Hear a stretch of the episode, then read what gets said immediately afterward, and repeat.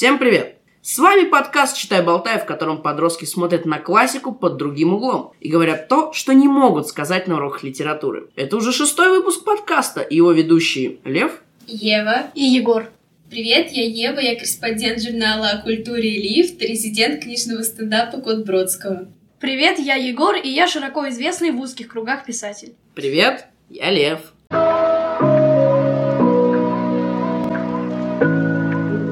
В пятом выпуске Савелий сказал, что не понимает, зачем эта книга в программе. Даже сказала, что не поняла, о чем эта книга. Мы решили, что это вызов и прочитали ее. Давайте сегодня поговорим об отцах и детях Ивана Сергеевича Тургенева. Егор, в каком возрасте ты прочитал «Отцы и дети» впервые и сколько раз ты ее перечитывал? Первый раз я прочитал книгу в 12 лет, после этого 4 раза перечитал и 8 раз переслушал в аудиоверсии. Вот это да, какой у нас фанат. Тургенева э, тут есть. А сколько тебе сейчас лет? 13. Или у тебя Тургенев это как Библия, ты ее просто каждый день с утром и вечером читаешь по главе, так стоя, серьезно. Ну, не знаю, она меня просто на столе лежит возле, э, возле ноутбука, и в любой момент просто берешь. Я прочитала «Отцы и дети», потому что я решила сдавать ЕГЭ по литературе, и мне кажется, что это произведение очень к месту в школьной программе, его интересно и полезно обсуждать в 10 классе. А почему ты так считаешь? Мне кажется, в этой книге подняты такие вопросы, которые как раз интересуют пытливые молодые умы. Ну, другие пытливые умы э, говорили, что они немножечко не поняли эту книгу, и она им немножечко не понравилась. Я вообще придерживаюсь мнения, что книги очень многогранны, и понимать их можно по-разному, в зависимости от того, в каком ты возрасте, в каком ты жизненном точ... жизненной точке и положении. Вот. И поэтому мне кажется, что можно понять любую книгу в любом возрасте, и нельзя говорить, правильно ты ее понял или нет. Глубокая мысль. Например, Егор, он, наверное, когда в 10 классе будет в сотый раз перечитывать эту книгу, он поймет ее, возможно, иначе, чем в 12 лет, но это не значит, что он зря ее читает 12 лет. Для него сейчас она имеет какой-то смысл, хотя может быть и другой, чем тот, который она получит позже. Или, может, к 10 классу у него появятся другие книги, кроме Тургенева. «Война и мир». А, Ев, а в чем ты считаешь ценность вот этой книжки «Отцы и дети»? Мне кажется, что эта книга очень тесно связана с современным миром, потому что паттерны поведения людей, их типы, какими были, такими остались.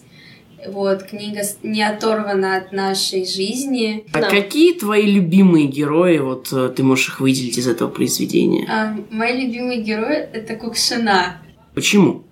Ну, знаешь, мне просто нравится ее образ жизни, он мне симпатизирует. Мне кажется, что я бы хотела быть Кукшиной. Если бы я жила в то время, я бы, вероятно, ей бы и была. А, Кукшину все называют эмансипе то есть такой эмансипированной женщиной. Но это же типа, если я не ошибаюсь, борьба за, там, за права. А в чем заключается ее борьба? Приходить грязной на бал? Типа, какой австриец такая борьба? В чем заключается вот это вот все? Она, по сути, какая-то псевдонигилистка и псевдоинтеллектуалка.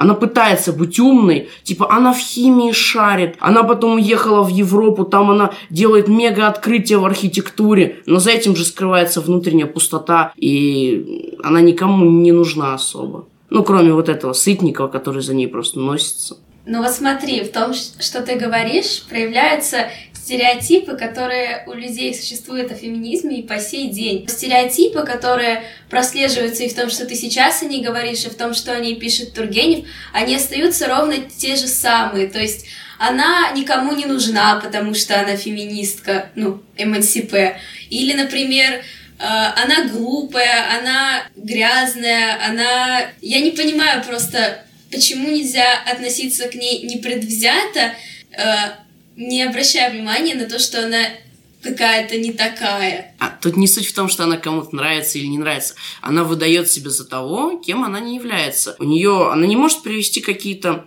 доводы в свою пользу. Она не занимается, по сути, борьбой за права, хотя она и заявляет, что это делает. В чем заключается ее борьба? Прийти на бал в некрасивой одежде? Ну, так всем особо и плевать на нее. Но тебе-то не плевать, ты уже какой третий, четвертый раз говоришь о том, что она приходит на бал грязная, что она не наряжается. У тебя в голове уже существует пред... какой-то предрассудок, что раз она при... что это плохо. Не в том, что плохо, в том, что она не занимается тем, чем по сути заявляет. Ну, а ты можешь привести пример какой-то? цитату из книги, где четко прослеживается, что она не занимается ничем и что это плохо. Не, Ев, ну типа знаешь, а, она по идее феминистка, она защищает женщин перед Базаровым, но сама она называет их пустыми и говорит, смотри, какая крутая, к другим даже не иди, они пустые. Ну да, Одинцова красивая, но тебе будет о чем со мной поговорить, останься. Но это присутствует и в современном феминизме, это называется мизогиния, когда одни женщины плохо высказываются о других. Пример, э, когда они начинают закидывать помидорами других женщин за то, что они используют косметику, потому что якобы это адаптивки, и так делать не надо. Но тут я согласна, это и проблема современного феминизма тоже. В самом произведении есть такая фраза Перед них встретила пришедших какая-то не то служанка, не то компаньонка в чепце. Явные признаки прогрессивных стремлений хозяйки. То есть она не занимается какой-то идеей, она подстраивается под стремление общества и выдает себя за кого-то. Это как ее скорлупа, за которой скрывается просто духовная пустота.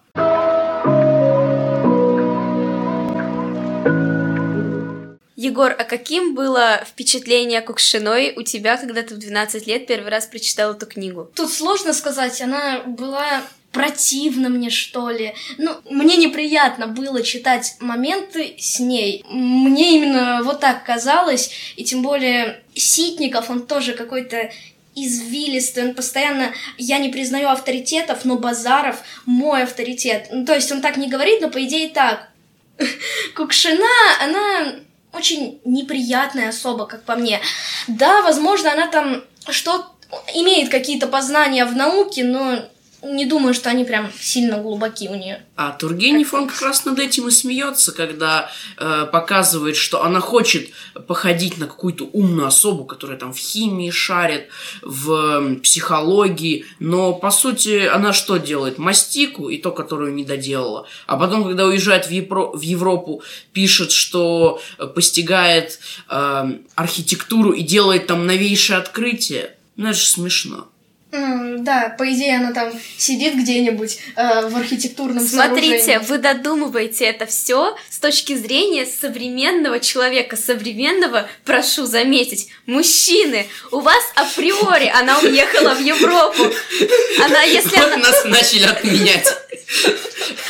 Я вас сейчас отменю, да вы додумываете, видите, даже ваша фантазия, она плывет именно в это русло. Вы не можете подумать, что она действительно уехала в Европу, чтобы заниматься чем-то полезным. У вас она априори там ничего не делает, и просто прикидывается, что она умная, что она там занимается архитектурой. И это еще можно понять потому, что Тургенев сам относился к ней точно так же. И это очень хорошо прослеживается в его словах, в его языке, в том, как он ее описывает. Но, по-моему, это проблема того времени и проблема нашего времени тоже, что еще раз доказывает актуальность этого произведения по сей день. Потому что мы сейчас сидим с вами и спорим о Кукшиной, которая вообще второстепенный персонаж. Ладно. В одной главе ее описал Тургенев, а теперь все ее обсуждают. Ну, кстати, когда, когда начали зачитывать ее описание в классе, все на меня так повернулись. А я такая сижу, читаю твиттер, что вы на меня смотрите? И у меня одноклассник такой, ну что скажешь, феминистки, да? Но Тургенев был э, явным западником и Это либералом, да. э, поэтому он не мог э, так же само осуждать прям этих МНСП, как какие-нибудь люди с домостроями плеточкой, вот эти вот славянофилы. А может Тургенев наоборот через нее высмеивает тех псевдофеминисток, которые тогда были? Но просто здесь столько факторов можно учитывать, начиная от времени, заканчивая тем, что это написал Тургенев. Как ты сказал, он западник, он очень сам по себе много повлиял на французскую литературу. Это не значит, что он правдивый рассказчик. Мне кажется, он через нее высмеивает вообще всех МНСП того времени, потому что они тогда только появились, э, и это одно из первых упоминаний в литературных произведениях таких героев. Потом будет не знаю, как по мне, Кукшин... Кукшиной вообще восхищается один Ситников. но ты делаешь эти выводы э, чисто по тому, что Тургенев описал ее вот так, погрубевшие от табака пальцы, ненарядно приходит на балы. Ты чисто из этих вот описаний, которые Тургенев сделал с точки зрения своей тоже предвзятости, как и у тебя, ты с, этого, с этой точки зрения сделал выводы, что она не боролась, не борется и не будет бороться.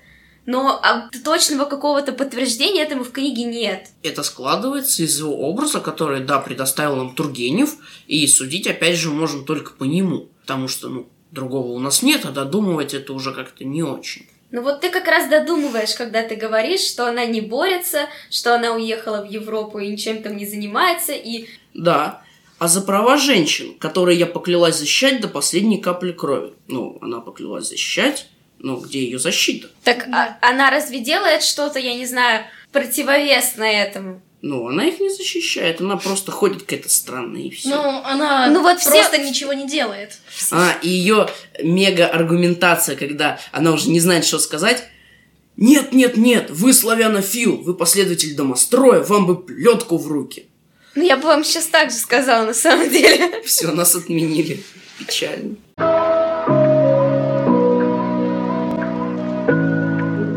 А вам не кажется, что ей вообще не обязательно выходить на какие-то демонстрации, заниматься активизмом, чтобы считать себя эмансипе, так же, как и в наше время, не каждая женщина должна э, ходить на какие-то митинги, демонстрации, чтобы считать себя феминисткой. По-моему, иногда Э, феминизм это просто существование женщины в, в мире, это и так есть ее ежедневная борьба. Конечно, не обязательно, не обязательно быть феминисткой, выбегать э, на митинги и говорить «я феминистка, я борюсь за права женщин». Но какая же ты феминистка, если ты ничего не делаешь связанного с твоей идеологией, я не знаю, как это назвать. То есть максимум она говорила с Базаровым на эту тему, и на этом как бы все. Нет, просто мне кажется, что любая женщина, которая говорит, что я не феминистка, она сразу признает то, что э, ей не нужны все достижения феминизма, которые есть на настоящий день. То есть она а, а, сразу отказывается от того, что она может работать, э, кучу разных профессий, которые раньше были запрещены, она может голосовать. И поэтому мне кажется, что от, говорить, что ты отказываешься от идеи феминизма, это отказываться от этого всего. Поэтому быть феминисткой не значит э, бороться за это ежедневно. Я не знаю, по-моему, это очевидно. Я просто не понимаю даже, как это объяснять. Потому что, например, если ты, э, не знаю, там, веришь в идеи коммунизма, это не значит же, что ты каждый день выходишь на главную площадь города с флагом. Какое справедливое утверждение. Нет, смотри, я помню, ну, я изучал немножко первое движение, когда были, когда была реальная борьба за права политические, э, рабочие права, где были великие Клара Цоткин и Роза Люксембург. Да, великие. Вот они, да, они боролись. Они глубокое уважение. Остальные, которые сейчас, ну, не знаю, в чем борьба заключается. Ладно, не, ладно, даже, даже не могу сказать, к сожалению, никто нет. До сих пор продолжается как минимум домашнее насилие, с чем тоже борется феминизм. Продолжается э, угнетение женщин, просто подсознательное в речи, в словах, в пренебрежительности, в пренебрежительном отношении к ним. До сих пор люди кривятся, когда слышат э, слово авторша, например, хотя феминитивы это вполне оправданно и логично – и это признается уже многими филологами и языковедами. Кстати, что интересно, Клара Цоткин и Роза Люксембург, они были против феминитивов, так как считали, что подтверждать э, нужно реальными действиями, то есть какая-то ученая что-то сделала, вот она ну... реально тем, что она сделала, она это подтверждает. А выбивать себе, типа, чтобы их называли как-то по-другому, они считали это глупо. Ну, ты же сказал сейчас ученая. Ну да. А не ученый. Ну, это уже достаточно вот видишь, оно просто уже стоялось в языке, да. поэтому для тебя это нормально. И вот как раз одна какая-то маленькая, мизерная часть борьбы феминизма, она и заключается в том, что через 20 лет для таких же, как ты, уже будет нормально говорить авторша.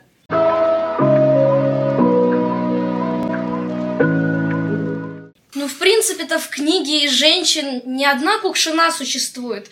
Были женщины, которыми Тургенев восхищался и писал о них с хорошей точки зрения. Женщины, которыми он восхищался в книге, все были слабохарактерные. Ну, то есть ты хочешь сказать, что там, допустим, Одинцова, она, получается, слабохарактерная, А у вот нее да. есть свои убеждения, она готова отстаивать свои права, Одинцову. она знает себе цену. Э, он, по-моему, Тургенев через нее показывает э, образ э, женщины, которая как бы ему нравится. Ну да. Можно так сказать, да? Видно, что он ей симпатизирует, то, И как ее он Тургенев в этом плане не прав в чем-то, как ты считаешь? Да, это тоже... По-моему, Тургенев восхищается слабохарактерными женщинами, которые даже если обладают какой-то страстью, какими-то э, мыслями, но они не превращают это в свои убеждения. И мне почему-то первой вспоминается даже не Одинцова, а мать Базарова. Я ничего не думаю по поводу матери Базарова, мне просто ее жалко. Жалко не в смысле, что она жалкая, мне ее реально жалко. Потому что у нее сын есть, но его практически нет, и ее сын заставляет плакать. Вот она как раз точно слабохарактерная. Арина Власевна, по-моему, посвятила всю свою жизнь мужчинам, то есть своему мужу и своему сыну. Э, Я не могу ее обвинять, так и не могу обвинять любую женщину, которая продолжает так же делать в современном мире. И таких женщин до сих пор очень много, которые слепо потакают своим мужьям и сыновьям, что еще раз доказывает актуальность данного произведения, потому что Ну, как мне кажется, Кукшина и Арина Власевна — это две крайности. Ну, то есть это разные поколения, как минимум.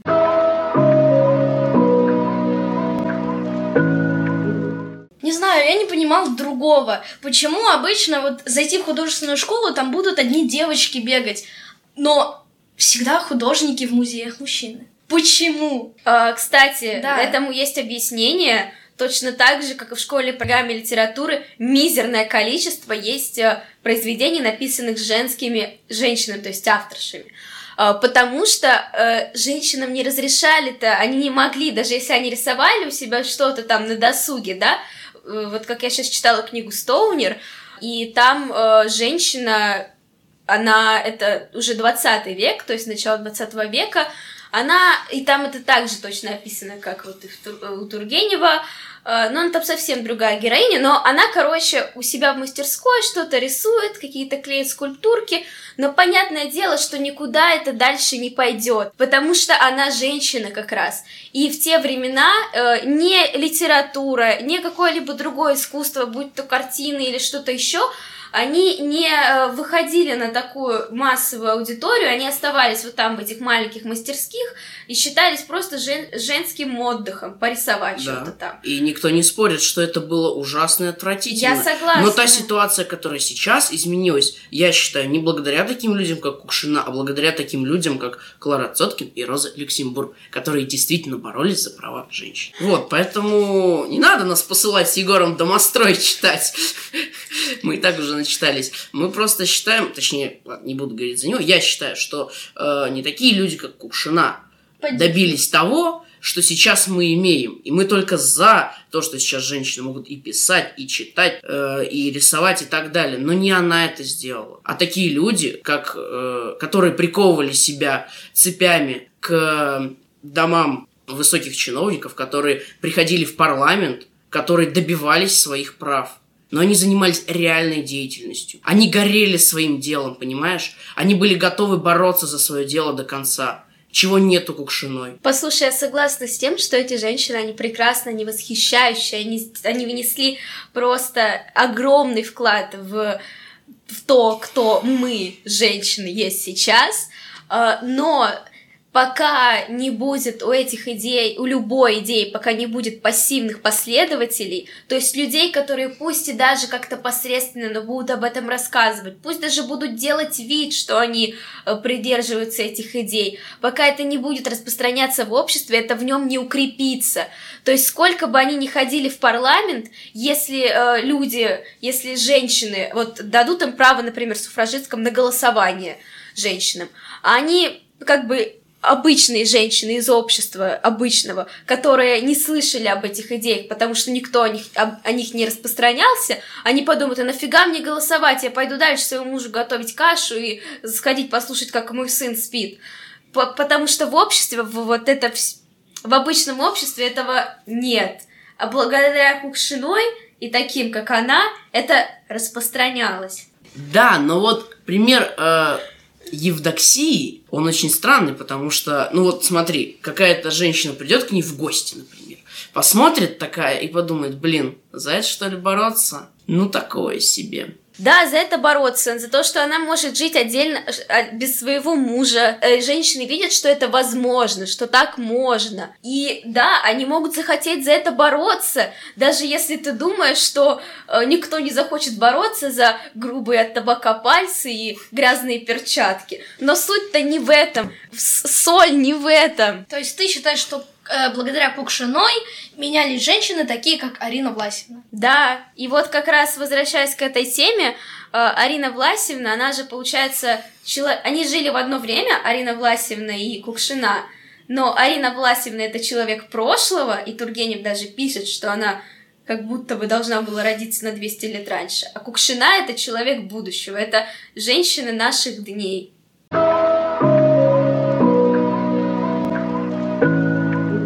Опять же скажу, для меня это самый э, relatable персонаж в книге, и меня затрагивает, когда кто-то говорит, что она посредственная, потому что я узнаю в ней себя, что я тоже разбираюсь во многих темах, но не слишком глубоко, как мне этого хотелось бы. Но, по-моему, это не так плохо. Это лучше, чем не знать вообще ничего. Да? Но ты же не говоришь людям, например, я не просто разбираюсь, я сделала мега открытие в этой теме. Такое открытие, что прям, ну вообще. Когда уехала в Европу, она писала, что делает мега открытие. А у тебя есть подтверждение тому, что она не сделала этих мега-открытий? А есть подтверждение тому, что сделала? Э, смотри, Тургенев, на мой взгляд, он не дает сам по себе своим языком, он не дает женщине он- она может чем-то увлекаться, у нее может быть какая-то страсть, но он не дает э, ей быть этой страсти стать серьезной, стать ее каким-то убеждением. Это, например, у меня может быть страсть, не знаю, рисование. Это не значит, что я должна быть новым Ван Гогом. Я мо- могу рисовать какую-то посредственность, но э- это все еще моя страсть. Ну ты же не И будешь называть это новым Ван Гогом? Может и буду, мне никто не помешает в современном обществе этого сделать. И все благодаря Кукшиной. Именно поэтому мы обсуждаем ее. человека, который э, был в книге всего на 10 страницах, но так всех тронул. Но такой след оставил в истории, что Да. мы сегодня ее разберем. Я том, ты сегодня сидишь на подкасте, и во всем виновата Кукшина. Не виновата. Ну, Она молодец, не надо, тут она да. молодец. Нет, я, вы мне просто сразу поставили в не- неравноправную, неравноценную ситуацию. Два мужчины, которые выросли в патриархальном Я же обществе. говорю, сейчас нам скажут идти домострой читать, и мы пойдем. Э, Ладно, три мужчины, которые выросли в патриархальном обществе. Третий Тургенев. Да, он ненадежный рассказчик, потому что он мужчина. Пытаются доказать мне, мне тонкой душе, в душе экзальте. Вы пытаетесь доказать, что она не может иметь своих убеждений. И вот за, против таких, как вы, мы с Кукшиной и боремся.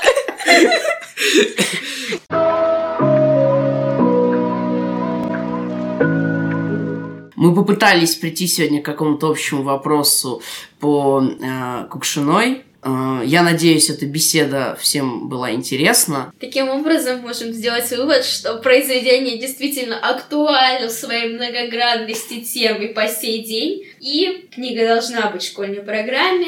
Нет, ну то есть я благодаря этой книге понимаю, что школьная программа, она сейчас еще не совсем потеряна. В ней есть стоящие книги, которые в этот в школьном возрасте еще читаешь их, можно понять, они могут пойти тебе на пользу. Э, Егор ее в 12 лет прочитал, все понял, до сих пор читает. Классная книга, поэтому всем спасибо.